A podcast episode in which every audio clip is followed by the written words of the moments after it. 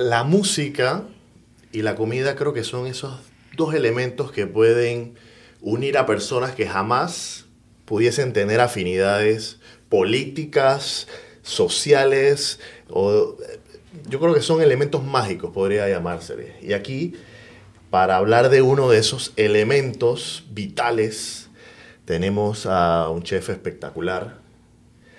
Felipe, bienvenido al Metro Podcast. Muchas gracias por invitarme. Nuestro primer chef, Zulema. Es nuestro primer chef, eso es importante. Redoble de tambores. Primera pregunta, chef. Corea. ¿Has comido arroz con tuna pelado? Claro, millón de veces. Crecí con eso. Me encanta. Me encanta, me encanta. Y vi hace un par de semanas que habían chefs que lo estaban subiendo. Y me parece excelente. Lo único que no me gustó fue que mucha gente está están tan como sensitive que, que ah, eh, eh, el precio, no sé qué, ese es un plato de precio, eh, ¿cómo es que se llama? Popular. No, popular no, de, de esos que están subsidiando. Ah, ok. Entonces, algunos chefs le dieron como que palo. Y dije, pero ¿por qué hacen eso? Si los chefs le están enseñando cómo utilizar un producto que todos hemos crecido con, si eres de aquí, man, a mí me enca- y con mayonesa, chao, no hay que hacer más nada. Arroz blanco calientito, recién hecho, sacas la tuna, shh, lo pones encima, mayonesa, revuelves eso, chao. Eso sí, yo creo que a diferencia de lo que de los platillos esos que pusieron allá en Cocle, el suyo sería más espectacular, más presentación, mucha presentación. Digo, si lo quieres poner, ahí te enseño un video. Yo hice uno y lo yeyecé completamente, pero al final del día era arroz y tuna. Eso era lo que iba a decir, Eh, que en arroz y su- tuna, en o sea. cuando se dio toda la polémica, yo vi que usted también se sumó a esa ola y subió su platillo y todo el mundo dice que wow. El otro día me hice un emparedado de sardina y nadie que sardina dice que calenté y no. Sardina, bol, guacamole, digo aguacate, cebolla, pipa, pupú, tosté el pancito, rao, rácata. Para entrar en- ya en calor, chef, yo tengo un juego aquí. Ajá. Yo le voy a pasar la lista del control de precios de los productos. Ok. Y usted, así muy rápidamente, usted me va a diseñar un platillo. Mirando Porque esto aquí hay que está ser aquí. creativos. Ok.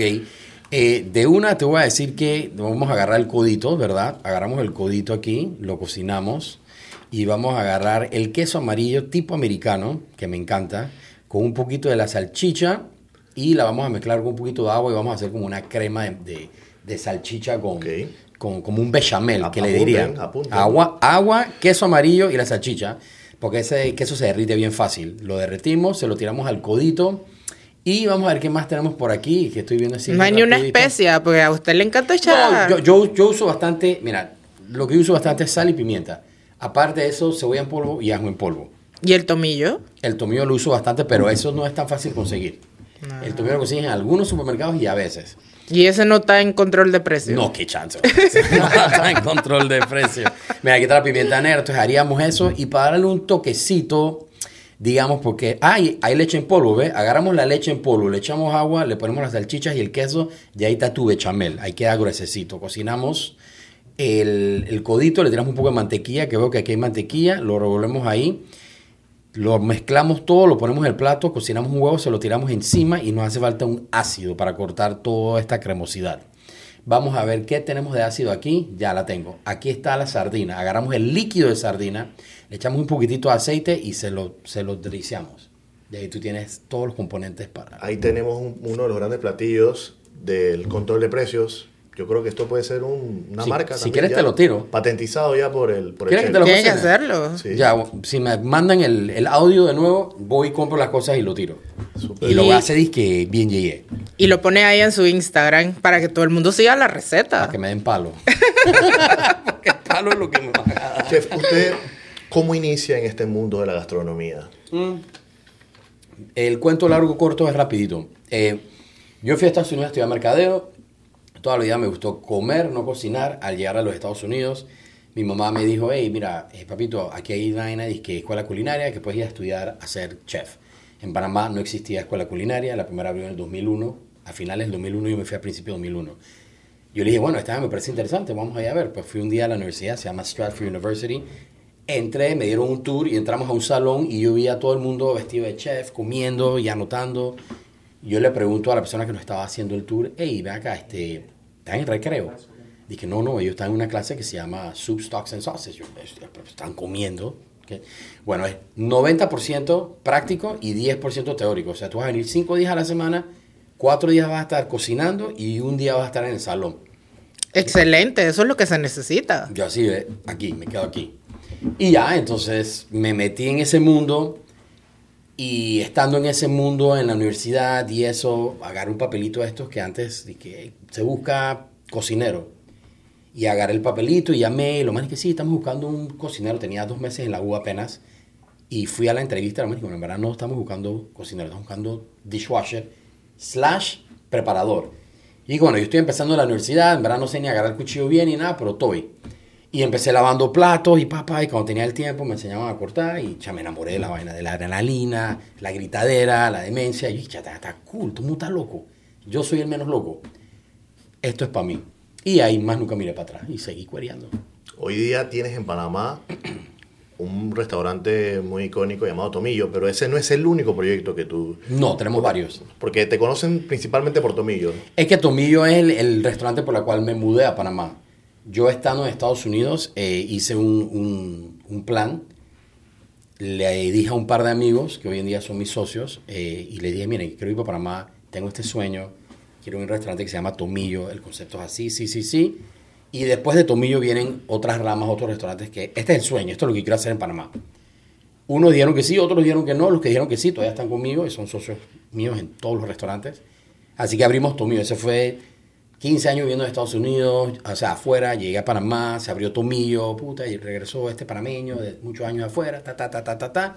Tomillo, ese es el, el mothership, ese es el flagship. Ese era el que estaba en casco. Ese era el que estaba en casco.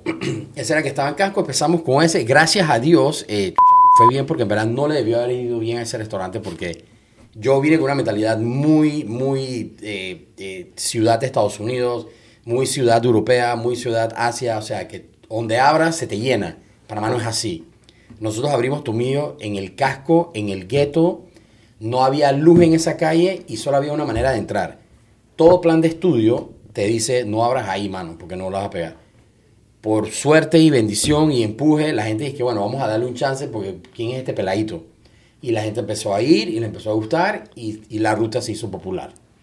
Pero tú cuando ibas, si te pasabas la calle, tenías que salir del casco, dar la vuelta entera para volver a meterte a la calle donde estaba Tomillo. Lo recuerdo. Y no había parking.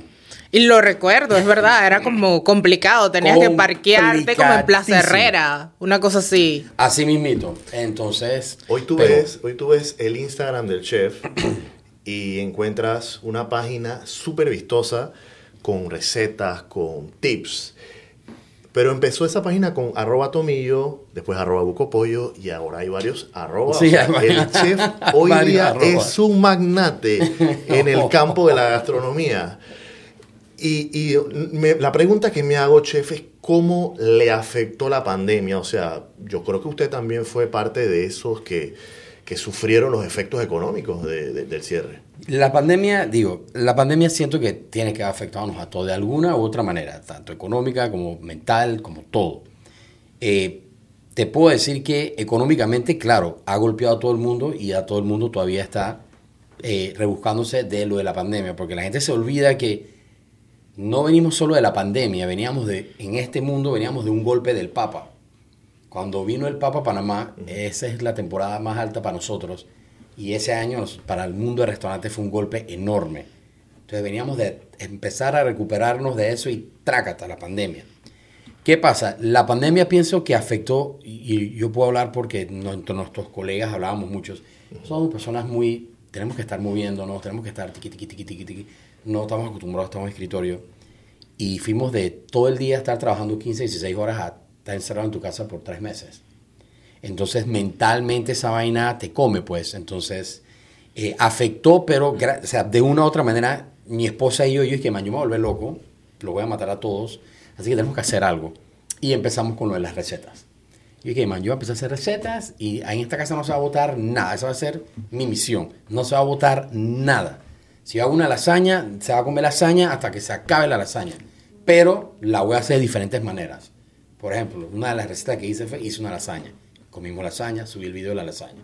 Sobró la lasaña, agarré la lasaña, la molí en una procesadora, la saqué y, y la hice como unas bolas fritas de lasaña. Wow, no sabía que se podía hacer eso. Bueno, yo tampoco hasta la pandemia.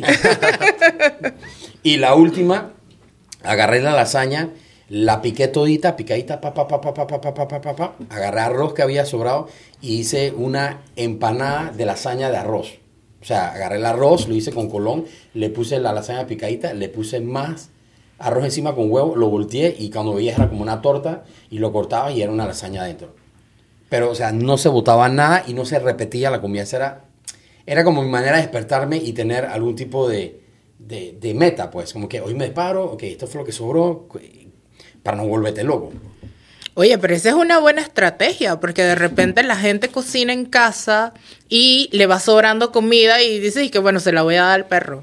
No, o no, se no, la doy a algún perrito necesitado, una cosa por ahí, o la botan. Sí. Pero al final usted va reciclando todo. Todo. Esto de la cocina es muy... mm, hay que ser muy creativo. Eh, sí, correcto. Y hablando de eso de, de creatividad y de recetas como tal, ¿cuál usted diría que es la mejor receta que le quedó en, esa, en ese periodo de pandemia? ¿Y cuál fue la que no gustó tanto? Ok, eh, que gustó, la que más me gustó a mí, que me pareció la más creativa de todas, eh, ya que fueron bucas locuras. y la, ok, la que más me gustó fue que yo hice eh, unas costillas de res guisadas, ¿verdad?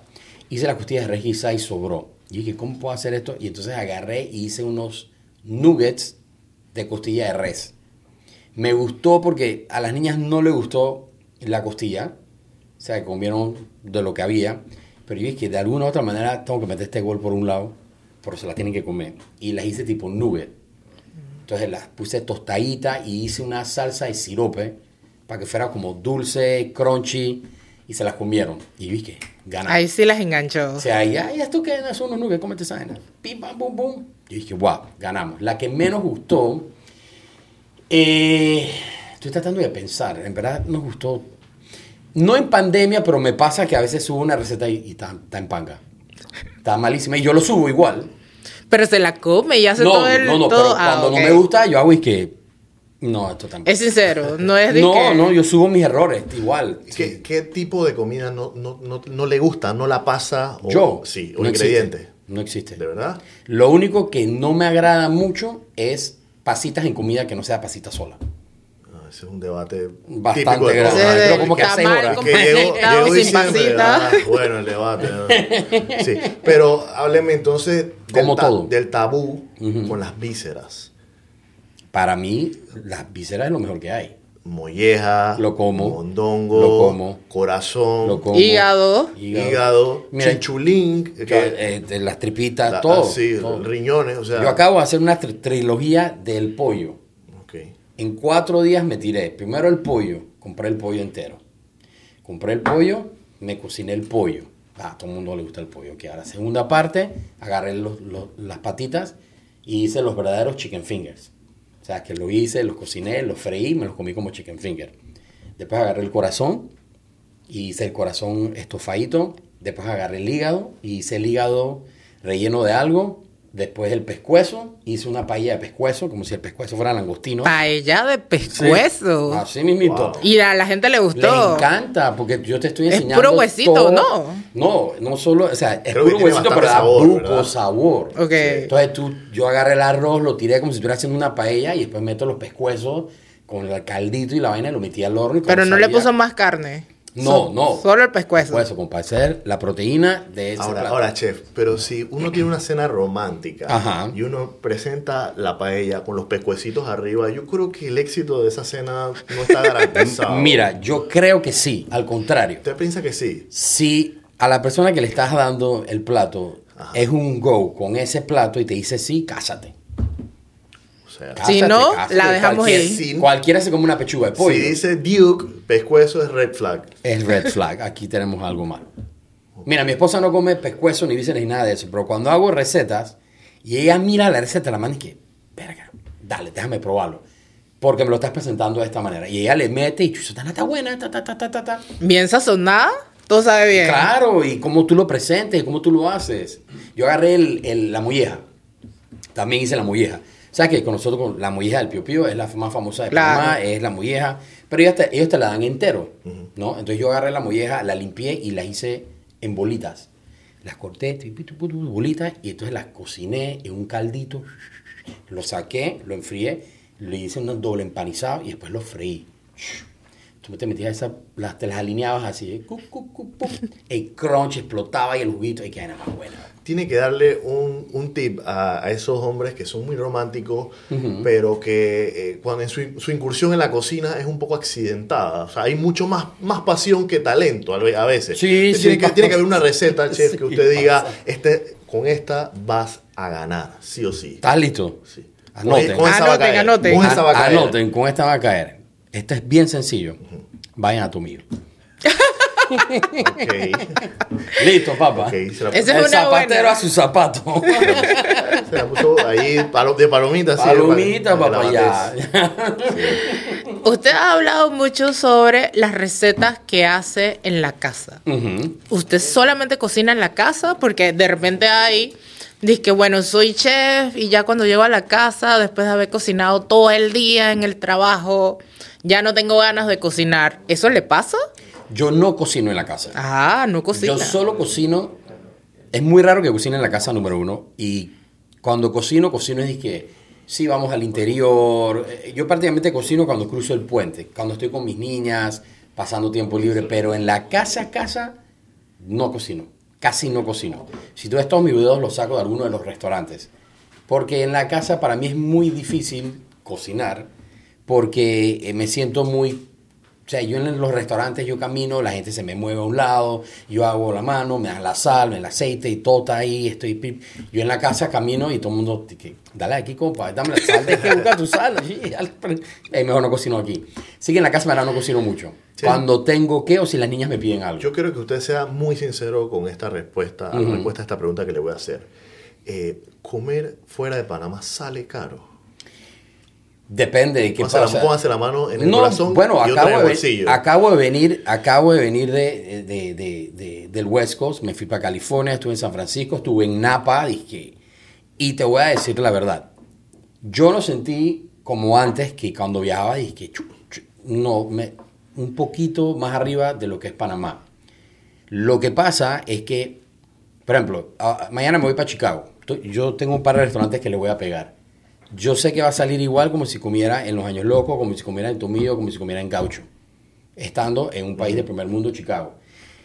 El- lo que pasa es que aquí a nosotros la comida nos las venden cara. Te voy a poner un perfecto ejemplo.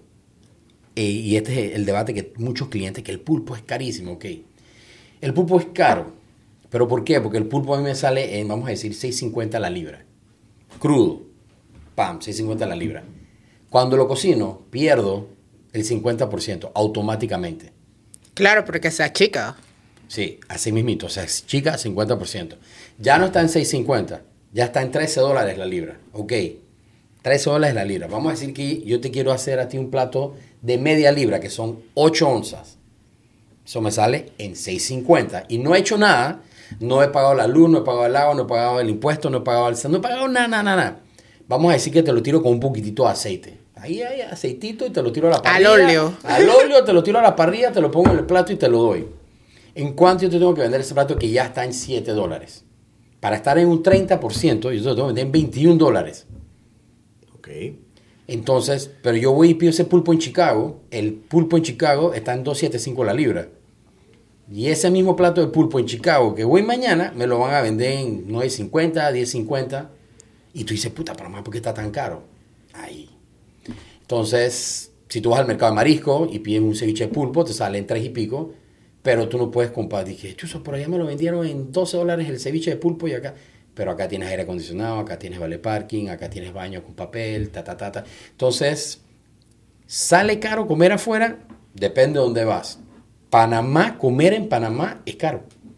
Es caro, compa. Salir a comer aquí en Panamá no es barato. O sea, lo que usted recomienda es hacer una mejor búsqueda del lugar donde tú quieres y comparar precios.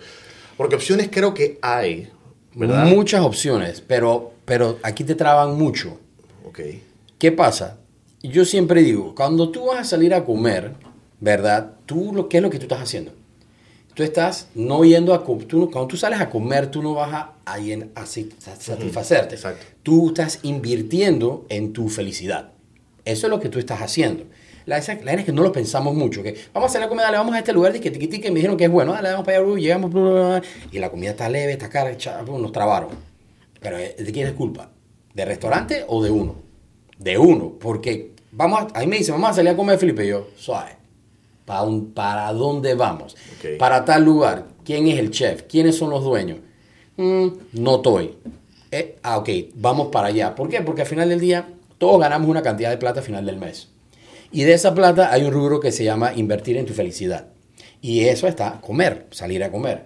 Entonces, así como tú pagas tu hipoteca, como tú pagas tu carro, como tú miraste todo antes de meterte en tu verguero de tu celular, ¿por qué no lo haces cuando sales a comer? Es lo mismo.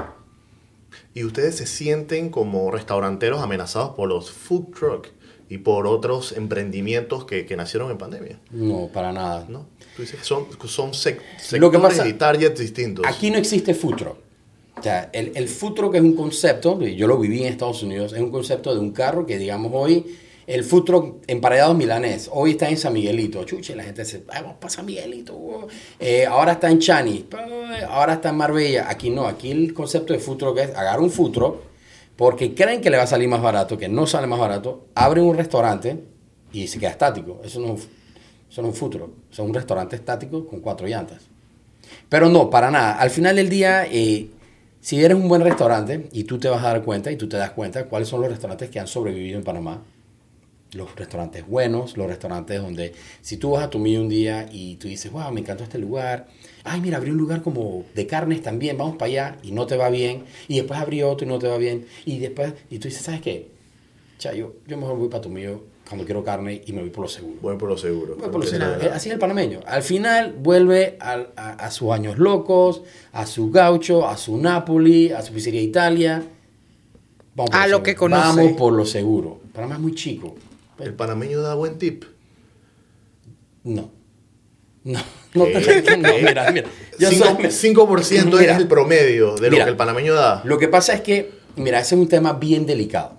Yo vengo de un mundo donde tú das 15 a 20%, ¿verdad? Pero yo vengo de un mundo donde el salonero en los Estados Unidos no gana salario. Ahora sí, cuando yo estaba no ganaba salario. Imagínate que tú vas a trabajar todos los días y tú cuando llega tu, tu, tu, ta- tu- tu tablonario de cheque está en menos, porque todo se va en impuestos.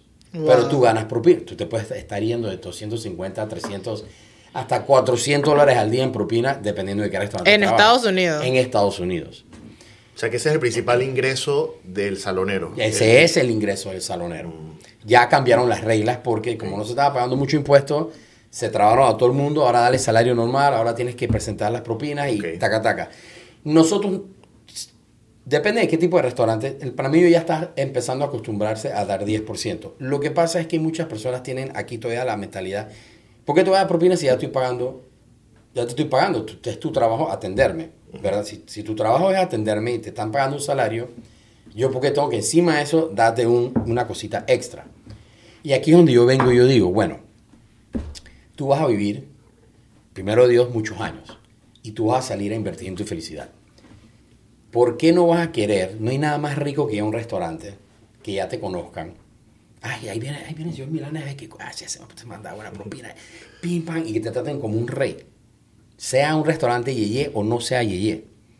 Por eso es que yo siempre le digo a la gente, haz tu investigación, elige tu restaurantito, mantente con esos restaurantitos. Cuando abra algo nuevo, lo vas y lo chequeas, bu, bu. pero propina es como para darle un... Si yo pudiera dar propina cuando voy a los ministerios, a los ministerios públicos, yo diera propina. Pero Para que cuando yo coima. entre... No, bueno, es que soy Hay una línea- hay una línea Hay una línea. Coima, hay una línea muy delgada. Pero si yo pudiera dar propina en todo, lo doy, porque cuando yo llego a hacer algo, cha, yo quiero esa, esa atención extra. Eso es lo que es la propina. Si eso es coima, tiene razón.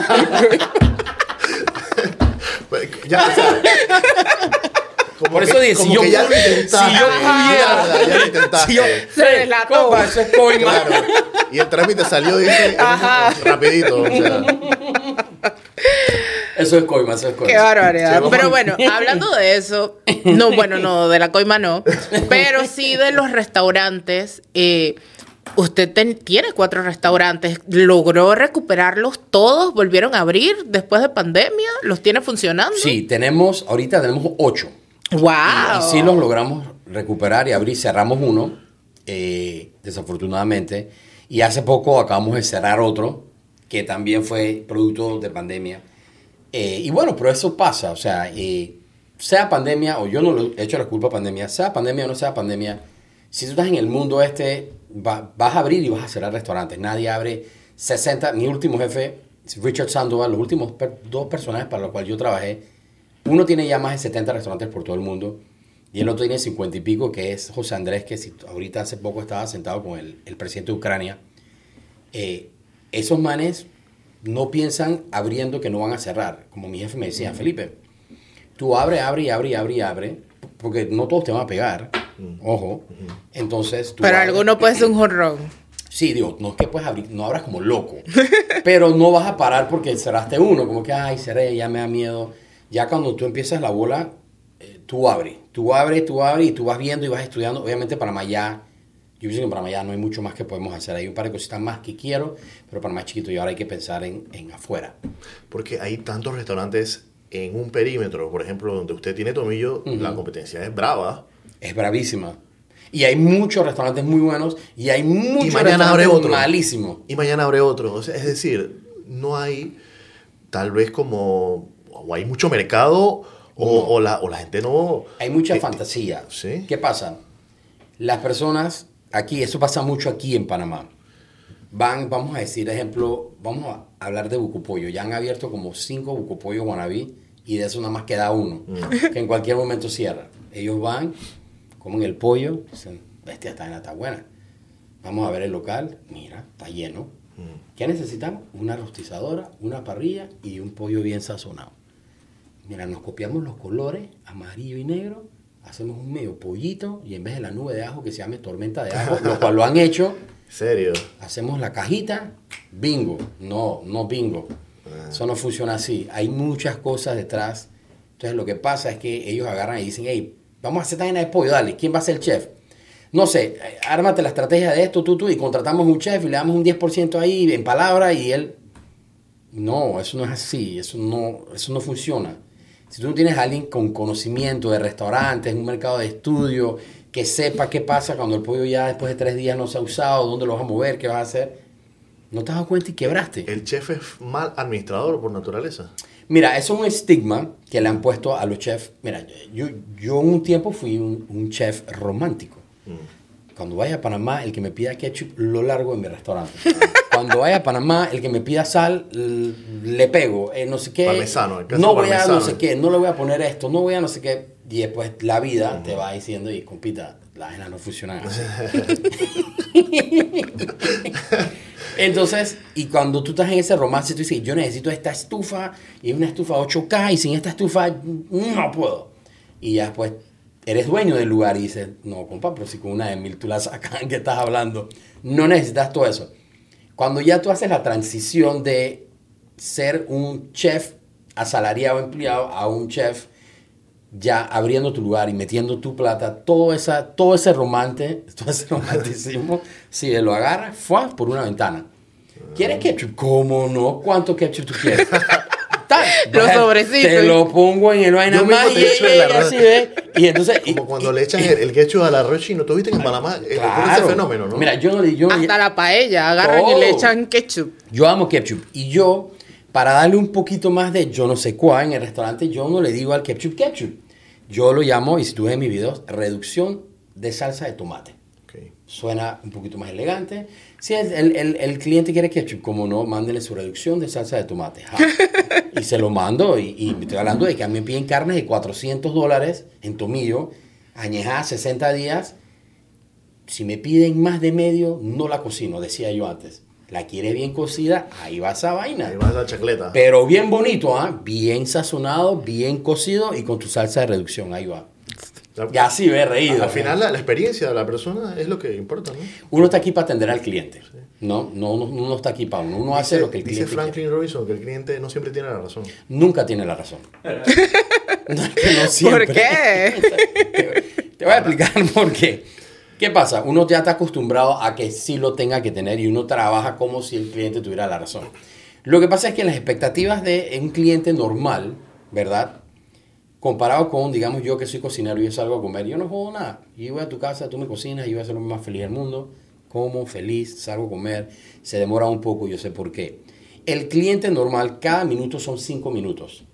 Si ustedes se sientan a comer en Tomillo y pasaron cinco minutos y no ha llegado, digamos, una entrada, ustedes no van a decir que han pasado cinco minutos, van a decir, han pasado 25 minutos y aquí no ha llegado mi entrada y nada, Y eso es normal, ese es, el, ese es el ADN del cliente. Él está ahí, él quiere y él tiene la razón. Y, y más cuando, ha, cuando un cliente viajado, más. Ese es peor. Yo estaba en París y yo me comí este cocobán y yo, compa, pero estás en Panamá. Obviamente no, no siempre lo digo así, pero claro, claro. yo me puedo salir mucho con las mías, con mis clientes, porque me conocen, soy el dueño y puedo ser sarcásticamente jocoso. Ya te ven en las redes y dicen que bueno, él es así. Ajá, pero mi staff no, ellos tienen que, bueno, lo que pasa es que, es que allá la gallina, no sé qué, y aquí la gallina, no sé qué. Ah, ok, porque cuando yo fui en París no sabía si, o yo viví tres años en, en, Asia y bueno, yo también viví en Asia aquí, y aquí somos diferentes. Pero tú no siempre puedes, pero el cliente siempre quiere un poquito más. Vamos a entrar en un jueguito, chef, ¿le parece? Le voy a mostrar un par de memes y usted me dijo, no, usted me va a decir, esto no está lejos de la realidad. Ok. O eso es así. Dale, vamos, vamos a ver. El mundo, si no existiera el chayote, ese es el Edén, me pareciera, ¿no? ¿Por qué? ¿Por, por qué tanto? No, hombre, pero si el chayote es nave. ¿Por qué tanto hate al chayote? No sé, a mí me encanta el chayote. Sí, es como nutritivo también. Eh, digo, sí, pero... Eh, Económico. y el chayote se transforma en lo que tú quieres que se transforme. Tiene un sabor peculiar, mínimo, atrás. Es simple. Sí, pero por eso se transforma en lo que tú quieres que se transforme. No, esto es una persona que, no sé, no le dieron cariño cuando estaba chiquito. ¿De verdad? No pasa, no pasa. Vamos con este. Ok. Dice, abrieron un restaurante con un nuevo concepto super cool esto está bien gallo. Todo está gallísimo. Pero, pero, sucede. O sea, sí. Lo hemos visto. Este es el perfecto ejemplo de, hey chicos, vamos a armar un fondo, vamos a ganar 250 mil dólares, ya sé lo que vamos a hacer. Vamos a abrir un café, chequea la vuelta, vamos a abrir un café, porque no hay suficiente en Panamá. Vamos a abrir un café, hacemos empanaditas, chequea, lo más cool va a ser esto. Vamos a poner un letrero de que aquí no hay wifi. se tiene que hablar o eat. O sí, no, sí, este, sí. Este es el perfecto ejemplo de lo que estamos hablando. Ya, sí. Estoy de acuerdo 100% con este. Vamos con este. Y, me, asusta un poco, me asusta un poco la barba, che. Exacto. No, quiero hacer comparaciones, no quiero que nos pongamos en eso, pero... Mira, mira, este me parece más un barbero, un flow de un barbero. Pero eh, sí, es, este es un, un estilo que salió, eh, que los trajeron los nórdicos. ¿No? Este estilo de la barba y el, rapeo y los guantes negros y todas estas vainas así lo traen los nórdicos. Sí hay posibilidades más, no que la comida te salga cara por ver esta imagen, pero que el trago te salga más caro porque tienes a un man detrás de la barra que tiene siete aretes, tatuajes, eh, vaina, pincita y está tirando humo y haciendo esas vainas. O sea, que te están cobrando por el, el flow, por el flow del, sí, sí pasa, sí pasa. Pero digo, wow. en, la, en la cocina no pasa mucho porque no lo ves mucho en la cocina, pero en el bar sí lo ves. Ahora, si te, tú estás entrando a un lugar y tú detrás de la barra ves un man con que un t-shirt blanco, una gorra y sin nada de tatuaje ni nada, y el man que y te sirve el martini, tú dices mm. Sabe tan panga. Pero si tú entras, y, y, vamos a decir que vale 8 dólares ese martini. Pero ahora te agarro y te traigo un man, por lo normal son bien delgaditos, con 70 mil tatuajes, los aretes, la gorrita del lado, la vaina, y tú entras y el man está con un delantal de cuero y pinza y vaina y el man está ahí que... Está metiendo pasión. Y te está mirando ah. y, después, ay, voltea la vaina, tú, oh, frente ya, uh, y te vale 10 palos. Estás pagando por, por, ese, por, ese, por esa experiencia. Pero sí, sí hay posibilidades que te pase más con un bar que con una cocina. Zulema, ya entrando en la recta final, yo sé que tienes unas preguntitas ahí finales. Y yo, yo quisiera, esta, esta muy breve, chef, yo unas recomendaciones. Yo le doy el platillo y usted me dice, bueno, yo creo que este lugar vale la pena. Ok. Bien, empezamos. Pasta. En Panamá. Sí. Uy, buena pregunta. Yo empezaría con Casatúa. Casatúa, eh, me parece que las pastas son fenomenales. Hamburguesas. Para no decir uno de, de los nuestros, hamburguesas, eh, la Inma- Inmaculada. Ok. Tacos. Eh, uy, uy, tacos. Los últimos tacos que comí, déjame pensar. Que los últimos tacos que comí los comí en casa. Eh, tacos, tacos, tacos, tacos, tacos, tacos. Ah, Magú. Macu. Magú tiene unos tacos de tuna ahumado buenísimo. Comida fancy, sofisticada. Sofisticada. Chuzo, me vas a poner a elegir uno. Tírese dos. Ok, No dos. Eh, fancy, yo te diría azafrán, que es buenísimo. Y íntimo, Ok. Sushi. makoto. Bien. Cocktails. Ya dije íntimo porque yo tengo una buena coctelería, cóctel mangle. Ok. Frituras. ¿Restaurante o fonda? Fonda o restaurante. Eh, frituras al lado de, ¿cómo es que se llama cuando vas para el interior? Tu, tu, tu, tu, se llama Delicias Margot? No, el que está al lado. Tremenda Muy descripción. buena ubicación. ¿Qué está al lado, compa? Comida afro. Comida afro. eh, mira, de una vez te voy a decir la tapa del coco porque está aquí, está en la ciudad, es fácil de ir. Digo, yo te diría, ve a la Villera Frontillana y, y pégale si quieres la experiencia, pero, pero la tapa del coco es nave. Y ahora usted hágame la pregunta. ¿Qué lugar le puedo recomendar yo para comer pollo? Que yo te pregunto, ah, ¿qué- dónde, ¿dónde recomiendas comer Yo pollo? creo que en Panamá no hay nada, chef. No hay nada. Hay que abrir un lugar de Hay pollo. que abrir un lugar que se llame algo con pollo, no sé. Rantan Chicken. Rantan chicken. Bueno, obviamente eh, usted ha participado en varios concursos, ha estado también como jurado en Masterchef, pero yo quiero que me cuente con cuál fue el plato que usted le ganó al jurado de Food Network. Ok, ese eh, eh, le gané, te voy a decir con cuál. El plato que en verdad los impresionó a ellos, que fue, pues me, pues me dijeron que más puntos tuvo fue el estofado de mariscos que hice. Le metió algo panameño. Ahí chombo. Ah, Sí, sí, sí, sí, ahí salí, no sé qué, yo pam, pam. Porque ellos querían Midwestern Seafood, eso es mariscos más fríos que los panameños. Pero al final del día, marisco es marisco. Y yo, y, compa, voy a agarrar esta vaina. Y ellos hacen lo que se llama un chowder, que es con crema. Nosotros no hacemos muchas cremas y mariscos. Y yo le voy a meter ese flow. Le metí achiote, el ají chombo que le dio ese picantito. Y agarré las almejas y hice un caldito de almejas como cuando hacemos aquí al ajillo. Sí. Entonces hice unas almejas al ajillo, ¡fuap! las agarré, con eso hice el caldito, el ajichombo, la vaina, el achiote, uh, y lo colé. Y quedó este sabor así, y después le tiré todos los mariscos y lo cociné un poquitito más con papa. Y eso fue que los lo maní, que chucha, chucha, está, está buena. ¿Qué le dijo su contrincante? Mira, él me dijo, antes de salir, él me dijo, que mira, Felipe, porque estábamos, dizque, estábamos acá atrás, backstage, y ahora ahora, dizque, caminar, y está enfrente de los jueces, man, dije, mira, porque man me dio palo toda la distancia. Palo, palo, palo, palo, palo, man, Felipe me dio palo. Yo, el man dijo, mira, hiciste un buen trabajo, te pido algo, si ganas, olvídate de, de mí, tú celebras tu vaina, porque te la ganaste, si ganaste, te la ganaste. Yo ahí, gracias, chef, y vaina, pum, y entonces terminamos, tú, tú, tú, tú, tú. Yo en verdad no pensé que iba a ganar, porque ganar esos programas es prácticamente imposible. Sí, son chefs que Imposible. al final tú Este los ves en man Tiene televisión. 17 restaurantes, tiene 7 libros, viaja por todo el mundo, es un man reconocido. Y yo, verga, vamos a ver. Y man, cuando gané ese día me pegué una tusa. Pero fue con ese plato que los jueces, y que este plato en verdad, estaban así, y el plato que lo, te llevó como que, ok, e- este man, porque fue a ciegas, ellos no, ellos no vieron quién es quién. Este, este, entonces ese fue el platito. Vamos a decir que bien. vamos a hacerlo a la hichombo. Sí, yo. ¿Hay algún artista o político al que le, le quisiera cocinar? Esta pregunta es de rigor, pero debes tener Mira que varios. nunca, nunca le he cocinado a dos presidentes americanos. Le he cocinado a los Clinton y a los Obama. Wow. Varias veces. Y yo nunca le he cocinado a un presidente panameño. ¿Por qué? Ok. Nunca me han invitado. Nunca me han dicho, ven, Y cocina. ninguno ha ido a ninguno de sus restaurantes. Nunca me ha tocado cocinarle a, ni- a ningún presidente panameño. Y le he cocinado a, a primer ministros de Inglaterra, eh, de- a- tú nómbralo.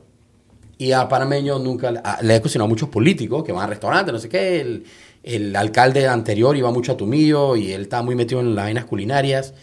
Pero nunca a un presidente panameño. Y sí, cada vez me hacen esa pregunta bastante.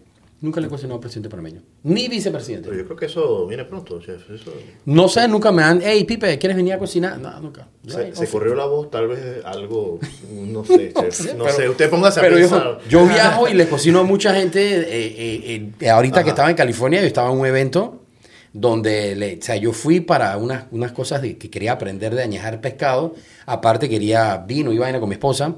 Pero fui a un evento donde con mis amigos de allá, de California, un evento donde se le cocinó a Elon Musk. Wow. No, no lo llegué a conocer porque manta, pero puedo decir que estuve en un evento donde le cocinamos a Elon Musk.